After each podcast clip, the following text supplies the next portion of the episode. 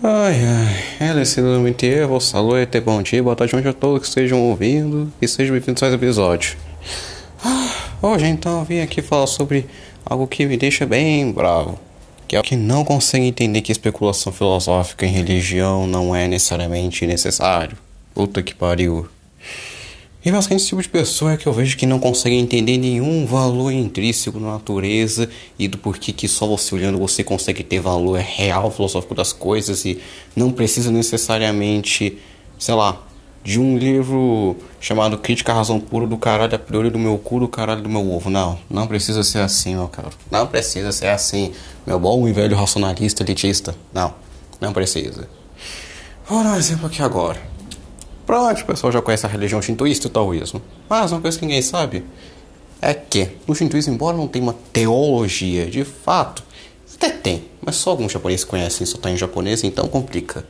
Você pode entender basicamente ela com um simples jardinagem. Por quê? Jardinagem é uma das atividades espirituais mais importantes, mais importantes nas duas religiões. Por quê? Basicamente, pensa o seguinte: o que é necessário para uma planta crescer? Primeiramente, paciência. Segundo, cuidado. Terceiro, temperança. Agora, biologicamente, terra, água, ar, fogo e um espaço. Um espaço para tal, além de terra. Ou seja, você precisa do fogo, o calor do sol, o ar que passa o pólen para outra planta e poliniza elas, e que isso aí vai gerar o ar para nós. Você vai ter a água, porque você tem as raízes da planta que vão precisar de água, que vai ficar na terra, ou você tem uma terra e vai ter um espaço, que é o quinto elemento, que é o éter. Ou cinco elementos já. Além disso, você tem o que? Terra, o sol. E aí você vai ficar no mundo intermediário, mundo dos humanos. E o que acontece? Você vai ter essas coisas que você já tem esse simbolismo tradicional presente na jardinagem. Além de paciência, o cuidado, e você vai gerar uma empatia para aquela planta, porque aquilo é um ser vivo. Não, aquilo é um ser vivo de fato que pode até sentir dor. Plantas têm depressão, meu caro. Você começa a ter empatia, cuidar por aquilo. Aquilo é cuidar de um ser. Um ser inferior a você. Mas o que você vai ver? Aí você vê de fato o que é. Pois aquele rei não é o rei que realmente governa, é aquele que serve os inferiores, aqueles que não conseguem. E é isso basicamente que serve a jardinagem. É uma metáfora para isso, para você ser um rei que governa as suas plantas da melhor forma possível. Isso é realmente uma liderança melhor, que eu estou cuidando de um ser senciente e dando amor e compaixão, fazendo com que você tenha essa virtude da compaixão, além da paciência, da temperança e do cuidado, o amor e o amor ao próximo. Ou seja, a jardinagem por si só já reflete algo maravilhoso. Já é uma prática espiritual muito boa. Não é toa que no shintoísmo ela é muito praticada, embora ninguém saiba, infelizmente. E no taoísmo, alguns sabem, mas também é pouco divulgado, infelizmente. Tanto que o lugar onde você escolhe também é bom, porque assim você começa a ver o que é ver a arte, a ver o que o mundo serve para ser feito. Eu, por exemplo, tenho um nakshatra, mansão lunar, na astrologia védica, chamado Titra. Chitra é um artista.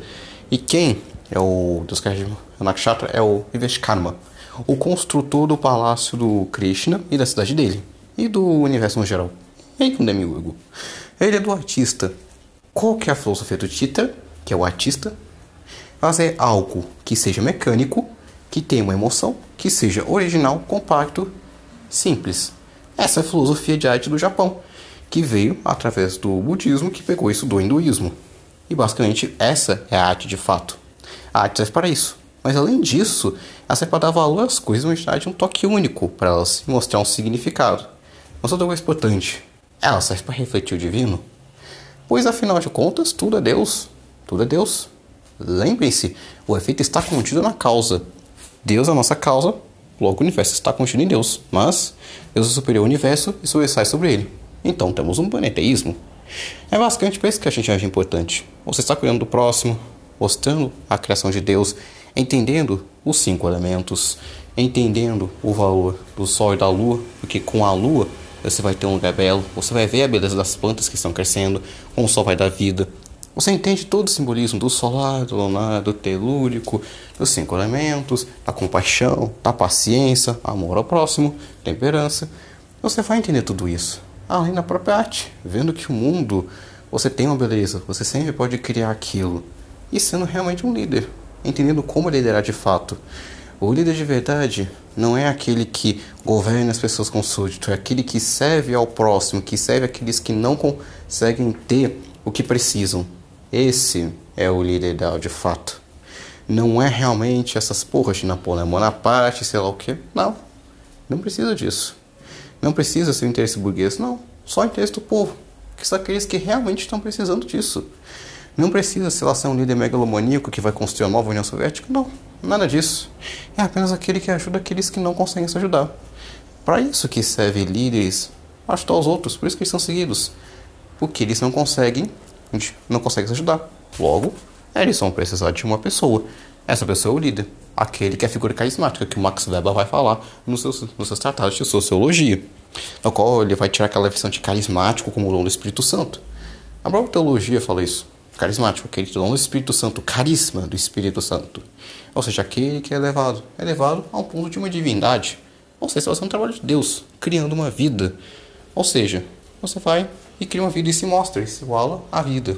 Você iguala o material ao divino, e o divino é material, botando Deus no mundo e começando a ter mais consciência das coisas, de como é a vida, de como Deus é sentido compaixão por Ele, pelo que Ele faz por você. Pois Deus é esse rei ideal que nós temos. É basicamente esse é o rei ideal que a gente tem. Então, por enquanto é isso. A todos que me ouviram, obrigado por terem me aguentado. E era isso, namastê. Até.